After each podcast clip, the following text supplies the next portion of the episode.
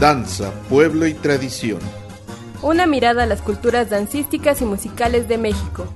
Esta es una producción del Colegio de Etnocoreología de la Facultad de Artes de la UAP y de su cuerpo académico Etnocoreología y Etnomusicología.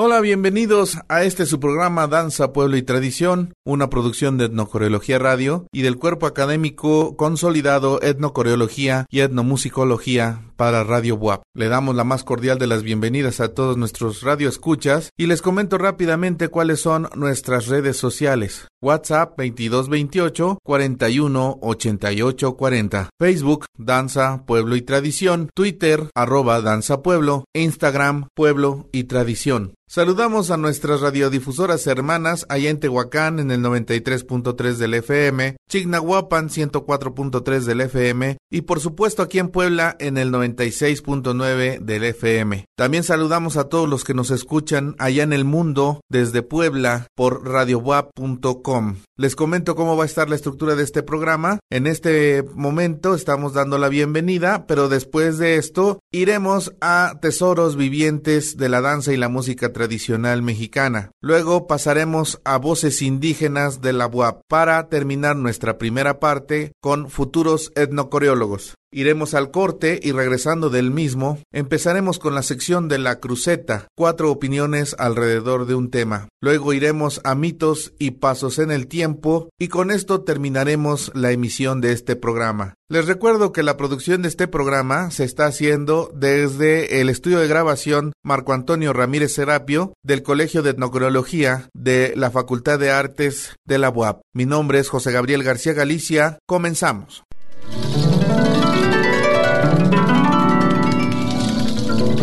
Tesoros vivientes de la danza tradicional.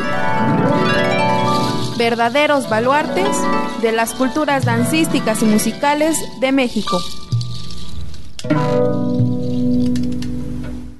¿Qué tal, queridos radioescuchas? Bienvenidos a esta sección en la cual rendimos un sentido homenaje a los diversos maestros de la danza y la música tradicional de nuestro país. En esta ocasión presentamos a ustedes la tercera parte de la entrevista realizada al maestro Manuel Tlatoa Guizar hace aproximadamente tres meses. Es importante resaltar que nuestro homenajeado es un profundo conocedor de la tradición musical, dancística y ritual de la danza de concheros en Cholula. Aunado y vinculado a lo anterior, el maestro Manuel es un gran conocedor y promotor de las culturas ancestrales de su comunidad. Como es costumbre, iniciamos con una breve semblanza de nuestro tesoro viviente en español, totonaco y náhuatl para pasar a la entrevista. Comenzamos.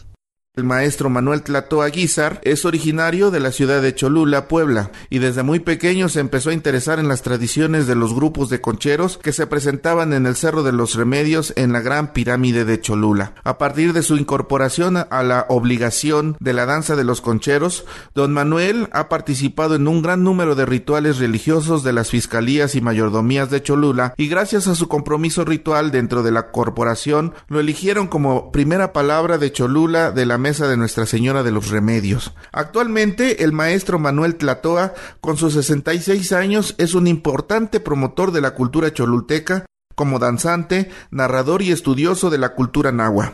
Una persona con mucha sabiduría y pasión por la danza, quien nos comparte sus vivencias en un capítulo más de los tesoros vivientes de la danza tradicional. Manuel Tlatoa Aguizar, andante Unuk Cholulac, Puebla. Akshila satukushonit, tsukutlaqati iman tradiciones islaconcheros.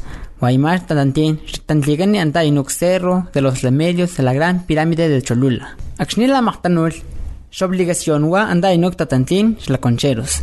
Guaymar Manuel, mahluguta mahtawatilay, rituales islaxiculan, fiscalías, mayordomías y andak Cholula.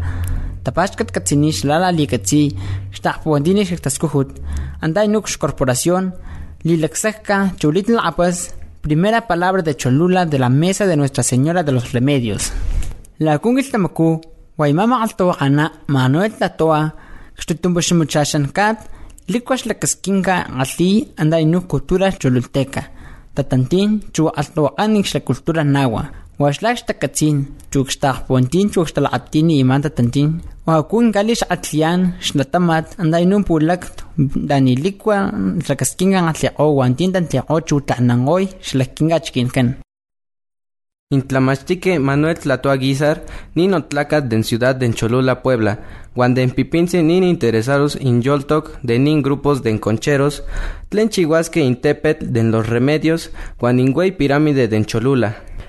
y canictic anin obligación den mitotis den concheros don Manuel Chihuasque inse güey número de rituales religiosos den fiscalías guan mayordomías in Cholula guan tlazocamati anin compromiso ritual itic den corporación inquictoa y cam. Primera palabra de Cholula de la mesa de Nuestra Señora de los Remedios Ashan Intlamastiki, Manuel Tlatoa y Canin 66 Shiwit, nin sanse importante promotor de Nye cultura cholulteca, nin mitotis kikto, guan estudioso de nin cultura nagua.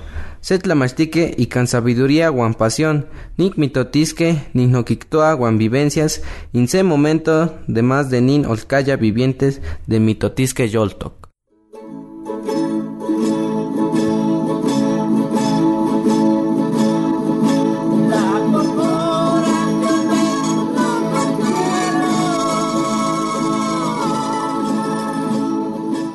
yoltok. muchas formas de, sentir en nosotros mismos esa fuerza divina, ese equilibrio, esa búsqueda que nos deja el Masehualiscli a través de muchos movimientos. Y esto esto sí lo hablo y lo comparto, de que el Masehualiscli cuando comienzas a pisar sus lumbreras del misticismo, o sea, de tener ciertas experiencias fuera de lo normal dentro de tu búsqueda, comencé a sentir cuando iba yo a, a Chalma hace años, al regresar, eh, quedaba en mí impregnada un, un sentimiento espiritual muy, muy profundo dentro de mí. Cuando iba yo a la villa a danzar allá con Tonantzin, Lupita, pues volvía yo a cambiar, a tener otro cambio y venía una etapa en mi persona de ser muy paternalista, maternalista por decirlo, para con mis hijos, para con los niños. Cuando lanzaba yo aquí en Cholula,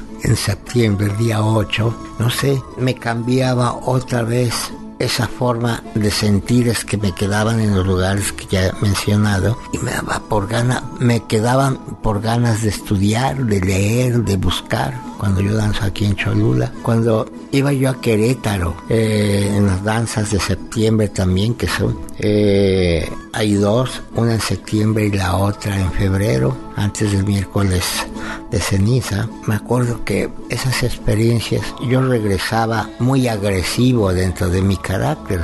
Son danzas pues guerreras, vamos a llamarlos, pero, pero propiamente no de, guerra, de como uno lo piensa, ¿no? Sino es de tener un principio de lucha contigo mismo porque comienzas a espejearte y a ver todos tus defectos que tienes, que son muchos los que yo tengo, pero bueno, por lo menos te vuelves guerrero por luchar y pelearte con uno de ellos y tratar de pues corregirlo, precisamente espejearte. Entonces, pues la danza te va dando toda esta esta búsqueda en que pues ya muchas veces me he dado cuenta que a veces me jalaba yo más hacia las a las procesiones que Cholula vive a diario, a diario aquí en los pueblos, en los barrios.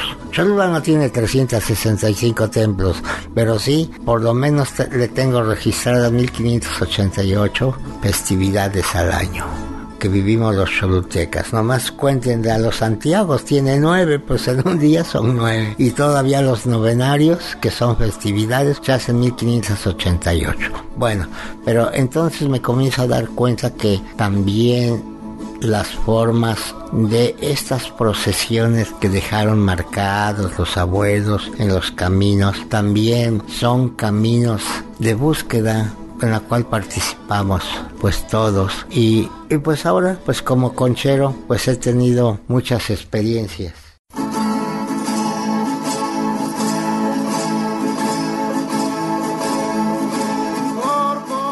Bien, Y pues como decía Tecayehuaxin, el poeta de Huejotzingo, el más cercano que tenemos a mi bendita tierra Cholula, pues quiero despedirme con algo que me salió una vez desde lo profundo de mi corazón, de mi mente, para mi tierra Cholula y la dedico para todos los ancianos de Cholula, para toda la gente de Cholula y especialmente para los niños de Cholula. Un poema de Manuel Tlatoaguizar y dice así, Nicuica yeyeko noyolo, ensayo cantos dentro de mi corazón, Nicuica yeyeko noyolo, tlale quetzalcoatl, tlale tezcahuitzil, tlale totolohuitzin, tlale xicohuatl. Ensayo cantos dentro de mi corazón, oh tierra de la serpiente bella, Oh tierra de pie de serpiente, oh tierra del pájaro colibrí, oh tierra del colibrí espejo, Ogneli nemogua ipan inclamachilis claca chololteca, y pialis y pialis amo cahuetca. En verdad vive en su pensamiento de ustedes los cholultecas sus tradiciones, o están lejos o no están lejos, mi cuica yeyecowa y tinoyolo. Amo pipiltin, amo xochil, abxipowa, intonalamal, ish En verdad ensayo cantos dentro de mi corazón. Ustedes, nosotros que somos hijos del agua. Demos nuestras flores, demos nuestros cantos, que se lea el papel sagrado de los días, que se lea el papel sagrado de los años. Nikuika yeyekowa itinoyolo, agnococolcoa, ipan altepel ihuitlahuanca, nican chiucalco, ipan negual tlatoa, nichoca, nichoca ensayo cantos dentro de mi corazón, aquí en la fiesta de la borrachera, pero de la borrachera espiritual, aquí donde mis abuelos se embriagaron, aquí en la espiritualidad que ellos practicaron, aquí en la casa de los años, aquí en la casa de las piedras preciosas, aquí donde Tlatoa cada vez que está con en este lugar al recordarlos llora, llora.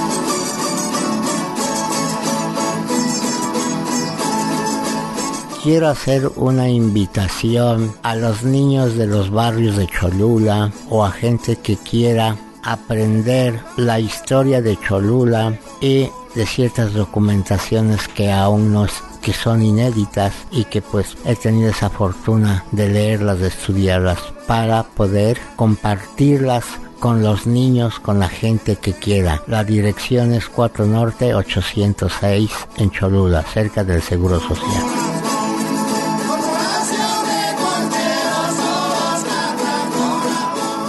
Se despide de ustedes la primera palabra la Corporación de Concheros de la Mesa de Nuestra Señora de los Remedios de Cholula, Puebla, Manuel Tlactoa Guizar, Tlazocamati Momahuitzoxi. Muchas gracias, muy agradecido.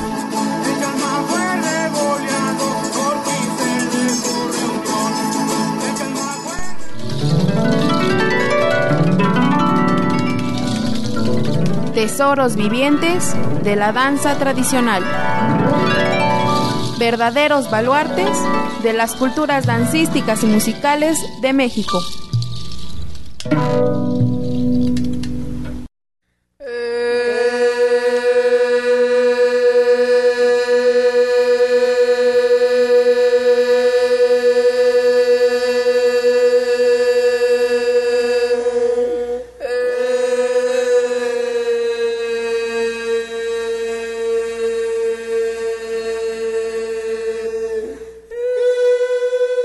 ¿Cómo están queridos radioescuchas? Nos da mucho gusto saludarlos en una emisión más de Voces Indígenas de la UAP y como ya saben, agradecemos todos sus comentarios y sugerencias hacia nuestro programa, para que de esta manera fortalezcamos el vínculo de comunicación entre ustedes y todos los que con mucho gusto realizamos este programa. Ahora lo diré en mi lengua materna el totonaco.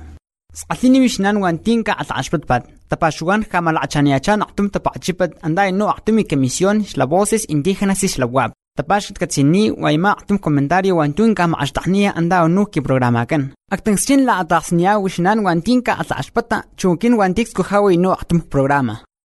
Estamos muy cerca del mes de septiembre, y para los valles cholultecas es una fecha muy importante, pues el día primero de septiembre se celebra la festividad de la Virgen de los Remedios, patrona y protectora de los cholultecas. Ahora lo diré en mi lengua materna, el náhuatl. Llequen cerca del mes de septiembre, Guaning Valles Cholultecas, nin se tonal de güey importancia, intonal sede en septiembre, inchihuasquen en festividad en Virgen de los Remedios, patrona guan protectora de Cholultecas. En el antiguo Tlachihualtepetl, cerro hecho a mano, donde hoy se encuentra el santuario de los remedios, se rendía culto a la deidad de Chiconahuiquiahuic, el señor de las nueve lluvias. Dicha celebración es el 8 de septiembre, en la cual confluyen distintas culturas, y claro, muchas danzas llegan a los pies de este santuario a dar su ofrenda de sudor y cansancio. Ahora lo diré en mi lengua materna, chocholteco. Saje Tlachihualtepetl, Iñatzirañarjani, Ñusinit Gisagichie, Santuario du Sashruman, Sadari Culto Sayudu, Chiconahuiquiahuic, Rindua du Sañatri. Sa celebración, Saji Durir. Sadu confluyen Mendu culturas, neje danzas, Necusjisa Isdijini, du santuario. Gadari ofrenda Sadu Mesekuchre. Esta festividad es muy rica en danzas, músicas y tradiciones, así que estén pendientes de nuestro siguiente programa, donde seguiremos platicando de esta festividad. Ha llegado el momento de saludar a todos los que se comunicaron con nosotros esta semana. Llega llegó el momento de que toa anik igne comunicaros nin semana. Saludamos a la Universidad Nacional del Litoral Argentina, a la licenciada María Julia Garavito, Axel Flor Rodríguez, a Querigma Teatro y Danza, a Salea Guiñaga y con mucho cariño Pablo Ciesquen Vela que nos escucha en Lima. Y ya lo saben, estamos respondiendo a todos sus comentarios a través de nuestras redes sociales que son WhatsApp 22 28 41 88 40, Facebook Danza Pueblo y Tradición, Twitter arroba Danza Pueblo e Instagram Pueblo y Tradición. Regresamos los micrófonos al programa Danza Pueblo y Tradición.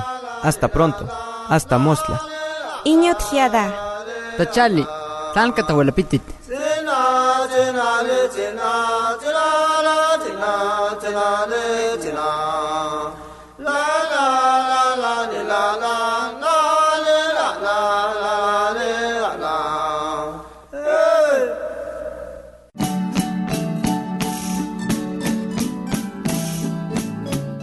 Futuros etnocoreólogos.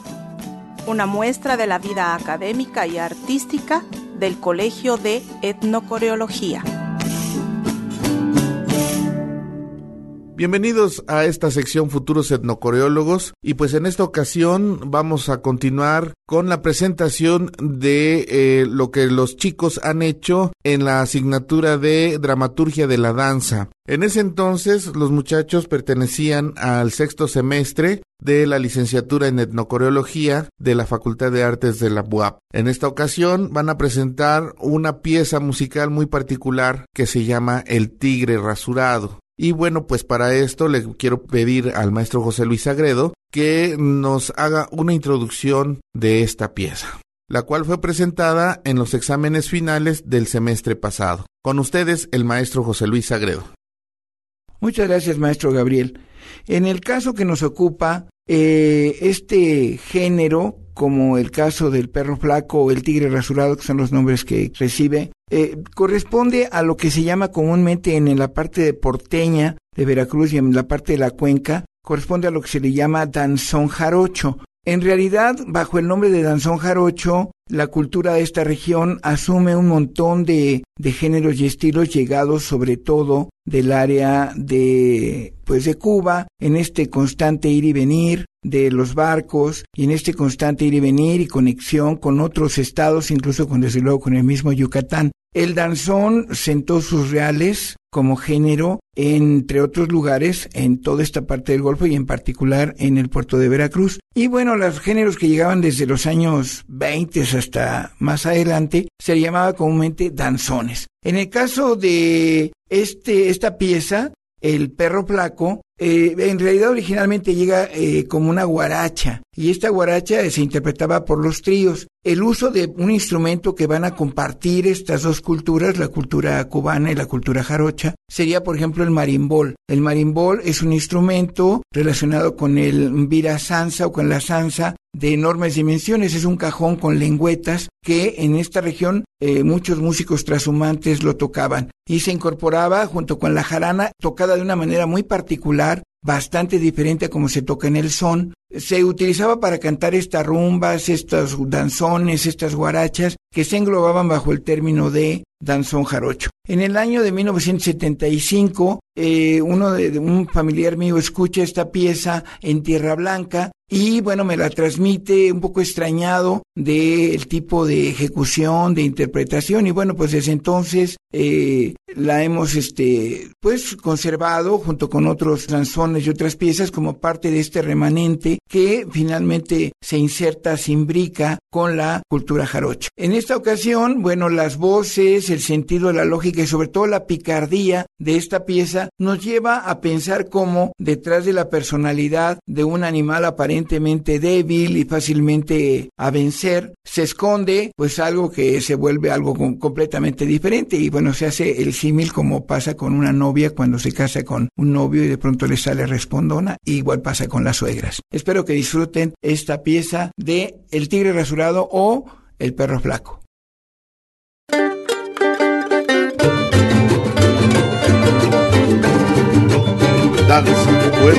Y.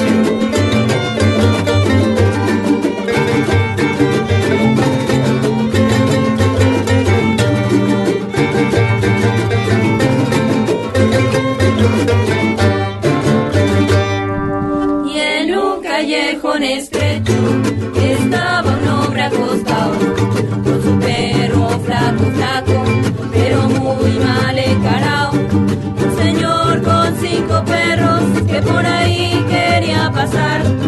Le dice quítese amigo, que mis perros son muy bravos y al suyo van a matar.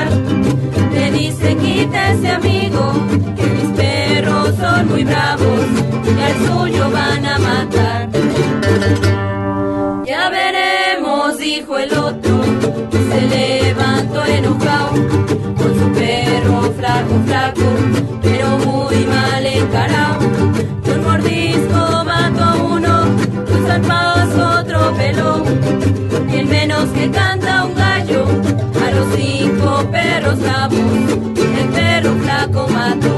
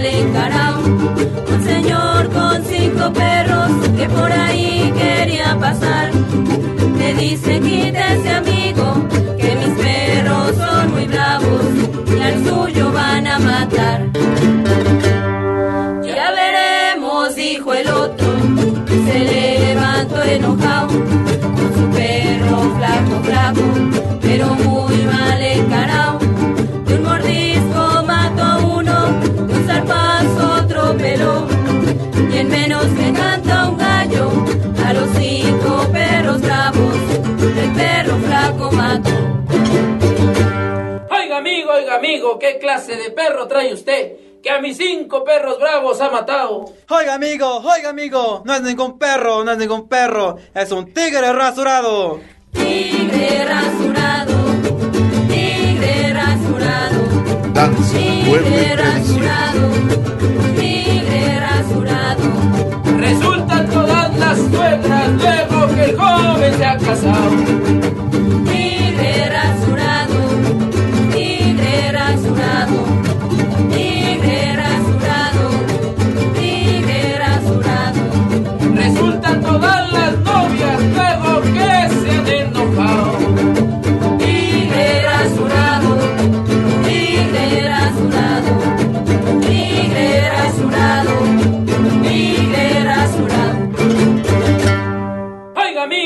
Amigo, ¿qué clase de perro trae usted? Que a mis cinco perros bravos ha matado. Oiga, amigo, oiga, amigo, no es ningún perro, no es ningún perro, es un tigre rasurado. Tigre rasurado,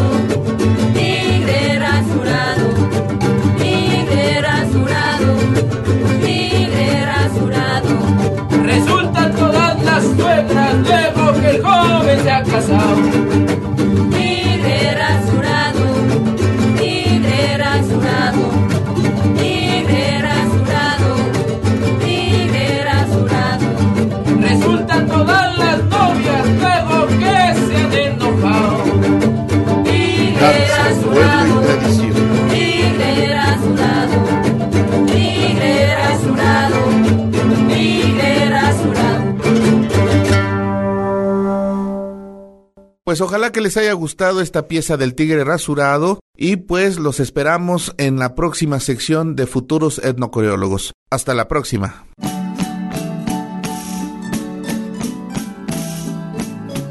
Futuros etnocoreólogos.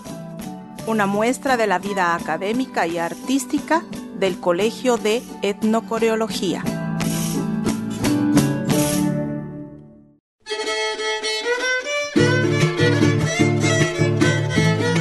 Benemérita Universidad Autónoma de Puebla. generando puentes entre culturas.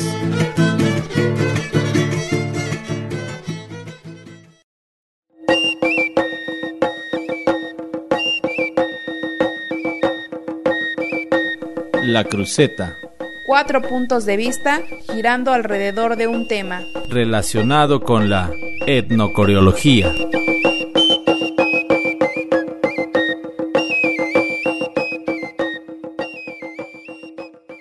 Pues ya estamos aquí en la sección de la cruceta, cuatro opiniones alrededor de un tema dentro del programa Danza, Pueblo y Tradición. Y en primer lugar quiero saludar a mis compañeros panelistas de esta sección. Maestra Isabel, ¿cómo estás? Muy bien, Gabriel, muy contenta de estar aquí compartiendo este programa con los compañeros panelistas y con el público que nos hace favor de escucharnos. Bienvenida, maestra. Maestro José Luis Sagredo, ¿cómo está? Muy bien, maestro, y me da muchísimo gusto saludar a mis compañeros y desde luego a nuestros radioescuchas. Bienvenido, profe. Maestro José Juan Pérez, ¿cómo estás, Pepe? Bien, Gabriel, un gusto de compartir esta mesa con los especialistas de etnocoreología y pues con el auditorio. Bienvenido tú también, maestro. Y pues les voy a decir cuál es mi nombre, José Gabriel García Galicia. Y bienvenidos todos a esta sección. Estábamos hablando la vez anterior sobre el guapango. Guapango en la Sierra Norte, el guapango norteño. Habíamos quedado a hablar, de hablar, perdón, sobre el guapango arribeño, pero antes tenemos que hablar del guapango de Veracruz. Entonces, pues creemos que es importante tocar este tema y para lo cual le voy a dejar estos micrófonos al maestro José Luis Sagredo para que empiece la disertación. Profe.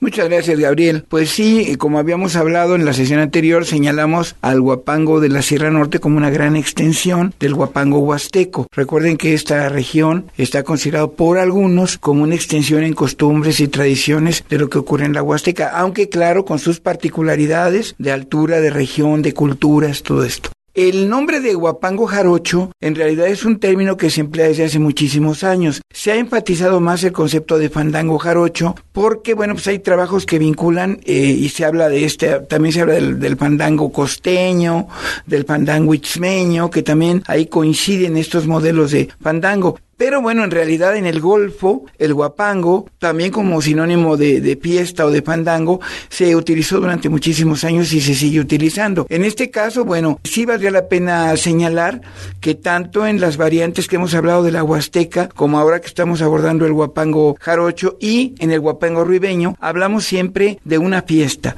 de un complejo genérico que tiene una gran cantidad de elementos dancísticos, musicales, este, de comensalidad, de festividad, de indumentaria. Y en el otro caso, cuando hablamos del guapango norteño, está más vinculado como un género asociado con el concepto de fiesta o sarao que se utiliza en el noreste y ahora en todo el norte de México. Es importante comentar que no hemos tratado el punto del, del guapango de la Huasteca como tal, el guapango de San Luis Potosí, el guapango de Tamaulipas, el guapango de Veracruz, ¿no? Hemos ocupado específicamente o nos hemos ocupado específicamente del guapango en la Sierra Norte de Puebla. Quizá en otro momento también tengamos que hablar sobre estas eh, manifestaciones musicales y dancísticas de las otras regiones a las que pertenece la Huasteca, ¿no? Pero en este caso, hablando del de Veracruz, no estamos hablando del Veracruz Huasteco. Estamos hablando de el Veracruz que está en la costa, en la región de la cuenca del Papaluapan, donde, como bien lo dice el maestro Sagredo, la instrumentación, las formas de bailar y las características que tiene esta manifestación son parecidas en algún sentido, pero totalmente diferentes en otro, hablando de similitudes y diferencias entre el guapango de la Huasteca y el guapango del sur de Veracruz. Maestra Isabel. Sí, antes de, continuar, José Luis, a mí me parece que, bueno, probablemente al calor de hablar de estos eventos tan importantes en la tradición de nuestra patria, este, a veces dejamos como un poco sin explicar bien o sin que la gente entienda bien, porque como lo que acabas de decir se entiende como que el guapango, bueno, es finalmente la fiesta en todas las regiones y sí pero creo que en el caso del guapango norteño estamos hablando más bien de un género eh, musical y, dancístico que de un complejo festivo, como tú lo mencionaste, ya que este, recuerdo que comentamos en, la, en el programa pasado, que este pertenecía al sarao, que en este caso el sarao sería como esta manifestación festiva que tiene música, que tiene danza, que tiene gastronomía, eh, bueno, todos estos elementos que, que se mencionaron. Y me parece que, bueno, tal vez tú puedas aclarar algo más amplio al respecto. Sí, es correcto lo que mencionas, maestra. Precisamente en la fiesta Sarao, de, en las fiestas Saraos del noreste y, bueno, ahora del noroeste, en toda esa región, pero en particular se empieza este, este género en el noreste, encontramos la presencia de modelos vinculados o articulados o imbricados con esta cultura de carácter centroeuropeo que llega a esta región y que empiezan a generar diversos estilos o géneros que que tienen más bien pulsos binarios. Por ejemplo, en el caso de, de la mazurca, tiene un, está estructurada en compás de tres cuartos. En el caso de la polka, está estructurada en compás de dos cuartos. Bueno, su compás básico de acompañamiento. O en el caso del vals, por ejemplo, puede estar en, a veces en seis octavos, pero el vals norteño está más estructurado en, en tres cuartos. Le, le llamamos vals Boston. Pero en el caso del guapango norteño, es quizá el único que tiene un pulso de seis octavos. Es decir, este pulso de tres golpes repetidos le da un sentido diferente, pero no deja de ser lo que tú dijiste, es simplemente un género dentro de lo que sería toda la fiesta que lleva otros otros tipos de géneros. En cambio, en las otras regiones forma una totalidad, se le llama guapango a la totalidad de lo que se está dando en ese fenómeno musical, coreológico, gastronómico, de indumentaria, etcétera.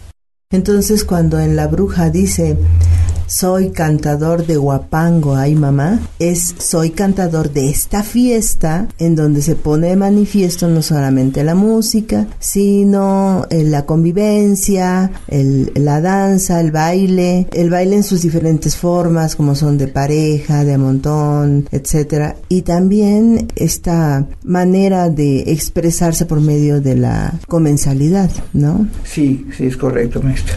Es importante también, pues, resaltar el paralelismo que en determinado momento podríamos establecer entre el concepto del guapango y el concepto del mariachi, por ejemplo, desde el punto de vista de que ambos son festividades donde hay baile, donde hay danza, donde hay comensalidad, como lo dicen ustedes, y donde la música tradicional está presente al 100%, ¿no? Vinculado con el fandango costeño o con el fandango itzmeño, que también existe el concepto, ¿no?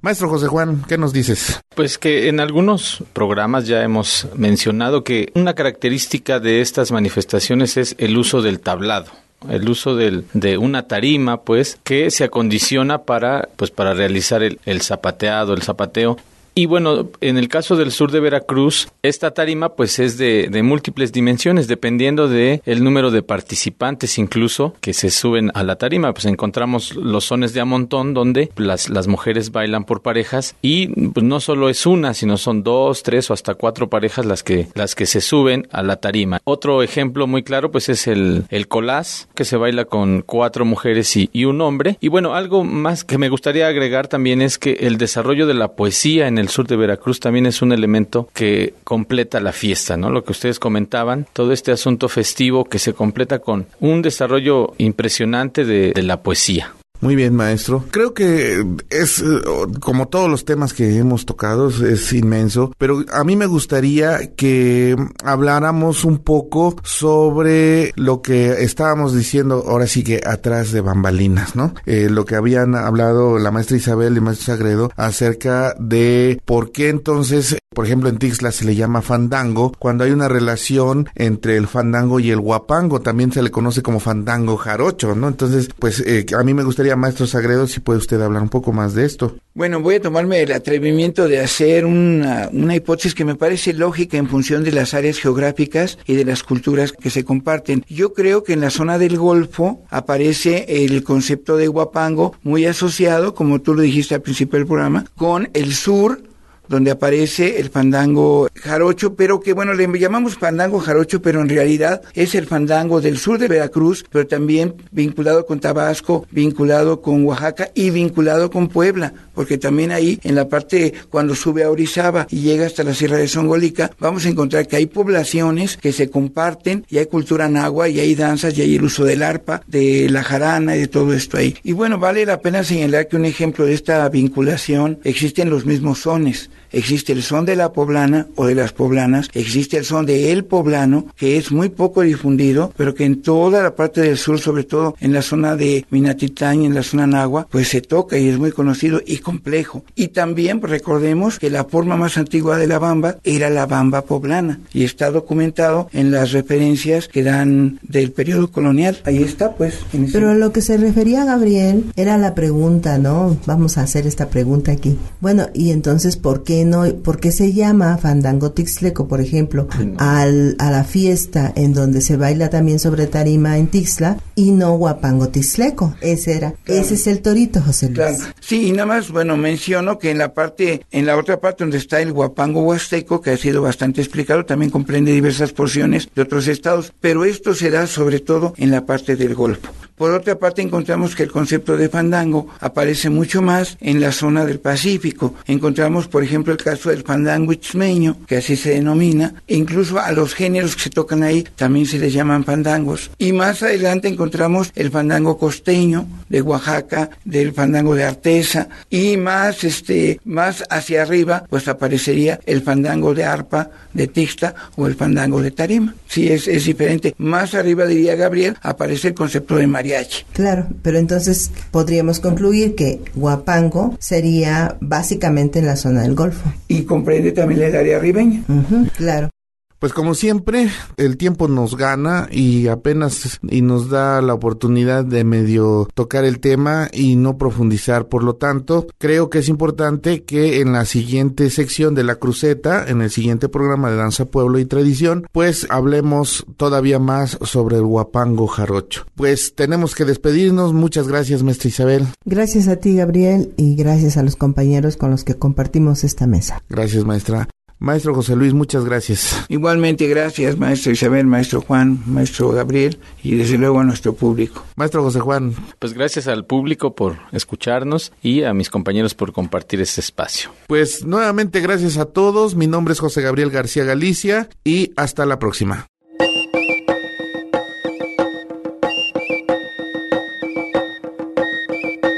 La cruceta. Cuatro puntos de vista girando alrededor de un tema. Relacionado con la etnocoreología.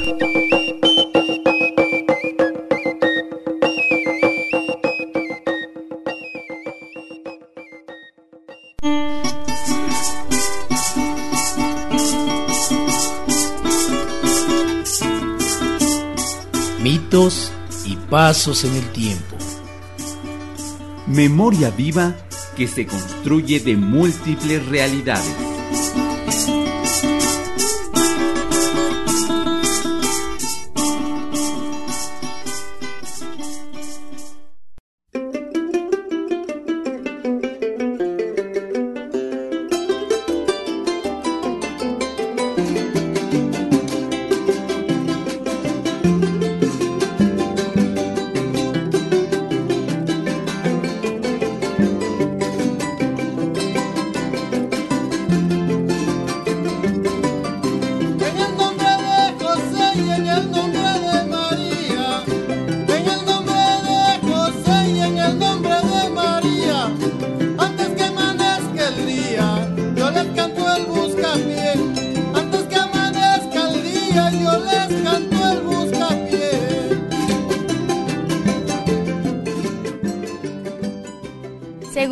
El jaranero y versador Arcadio Hidalgo, los guapangos del sur de Veracruz eran fiestecitas que la gente hacía en sus casas. Un vecino ponía una gallina, el otro algo de beber, otros tocaban y así pobremente se alegraba la gente. Fue en Saltabarranca, al sur de Veracruz, donde hace muchos años, cuando Arcadio todavía era soltero y joven, el lugar donde se hizo aquel fandango memorable por quien bailó en él. Era la época en la que no había excusa para realizar fandangos. Simplemente se juntaban los músicos y los bailadores que bajaban de los ranchos cercanos para convertir Saltabarranca en un verdadero centro del son jarocho. La visita del diablo al guapango de Saltabarranca, Arcadio la recuerda muy bien cuando dice, Me acuerdo muy bien que se apareció un Catrín vestido, muy decente, y se puso a bailar como un fregonazo. Nadie de por acá lo conocía, pero bailaba muy bonito, y así siguió la fiesta. Fue en el momento en que tocábamos el son del buscapié, cuando él estaba danzando con una señora muy guapa. Me fijé que tenía un pie de cristiano y una pata de gallo. Por eso bailaba también el condenado. Sí, era el mismísimo diablo. En su amena plática, don Arcadio revive emocionado esos momentos y continúa con su relato. Cuando apareció ese demonio, inmediatamente nos pusimos a cantarle versos a lo divino para espantarlo yo improvisé varios versos en cuarteta y en décima. Con ellos el demonio se fue echando maldiciones ante los sagrados versos. Dejó bien hediondo azufre y salió volando. Músicos y bailadores nos quedamos en el fandango. Tampoco era cosa de acabarlo para que nos ganara el diablo.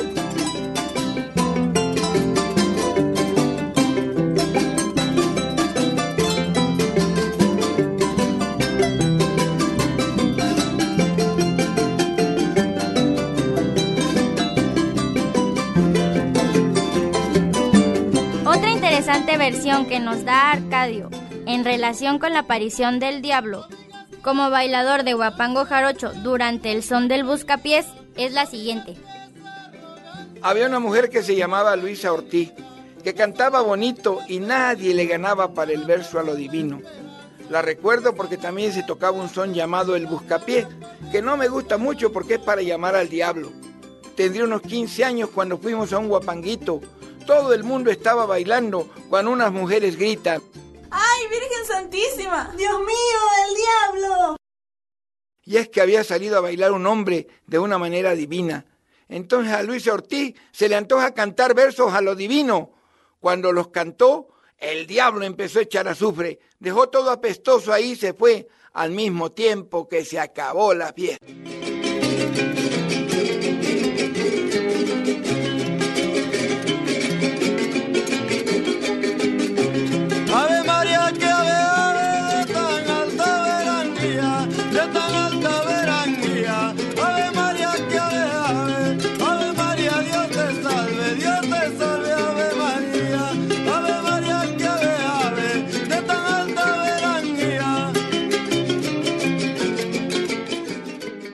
Refiere al propio Arcadio Hidalgo, otra manera que tenía la gente de los ranchos del sur de Veracruz para protegerse del diablo era invocar a San Miguelito, que era un santo que le tiró un espadazo al diablo y le cortó las orejas.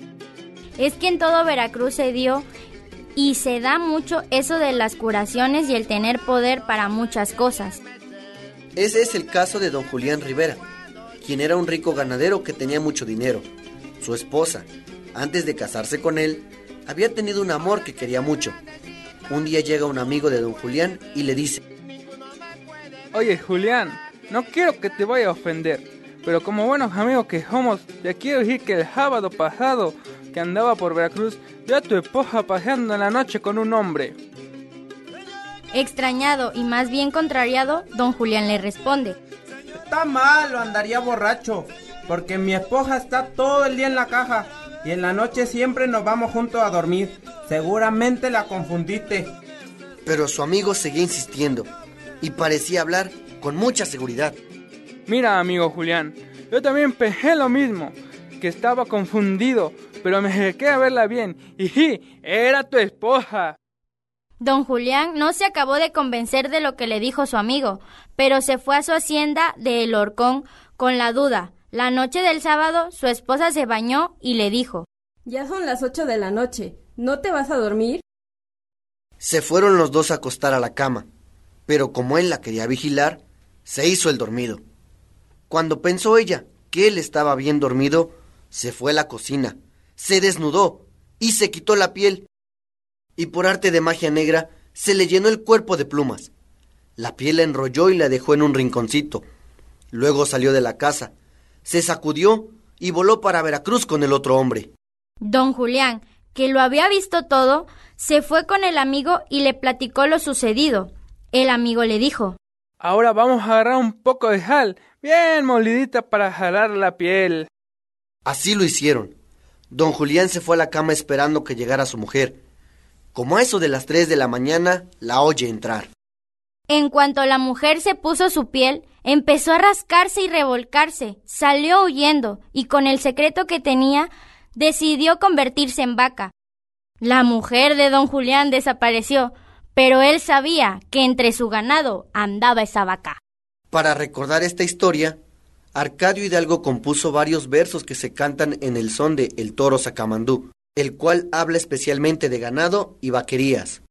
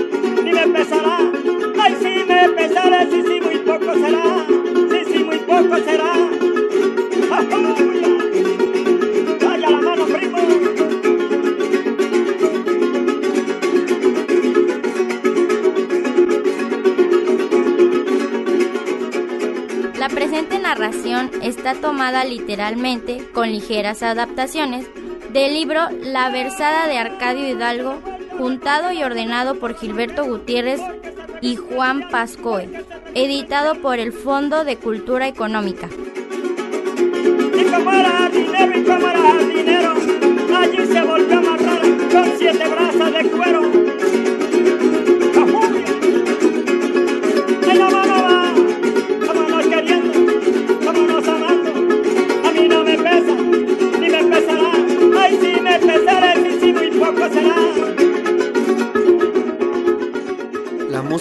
Tomada del disco Arcadio Hidalgo y el grupo Mono Blanco y del fonograma Sones de Veracruz número 6 de la Fonoteca del Instituto Nacional de Antropología e Historia.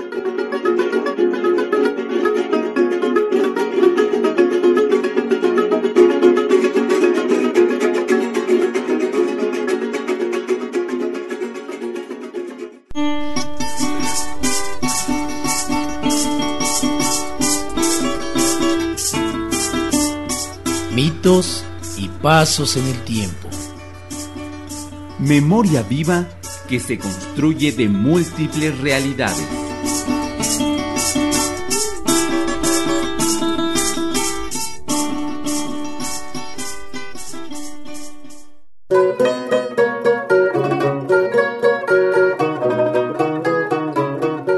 La producción de este programa estuvo a cargo del maestro José Luis Sagredo y del maestro José Gabriel García.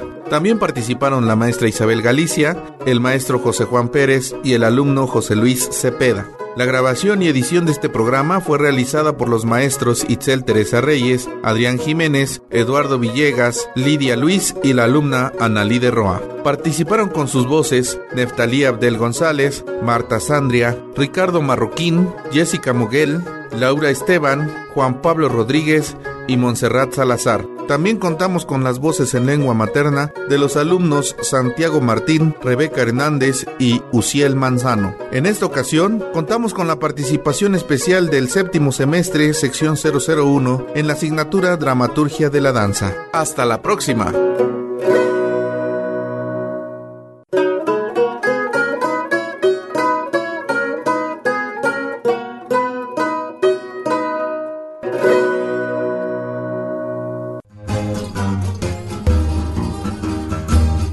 Danza, pueblo y tradición. Una mirada a las culturas dancísticas y musicales de México. Esta es una producción del Colegio de Etnocoreología de la Facultad de Artes de la UAP y de su cuerpo académico Etnocoreología y Etnomusicología.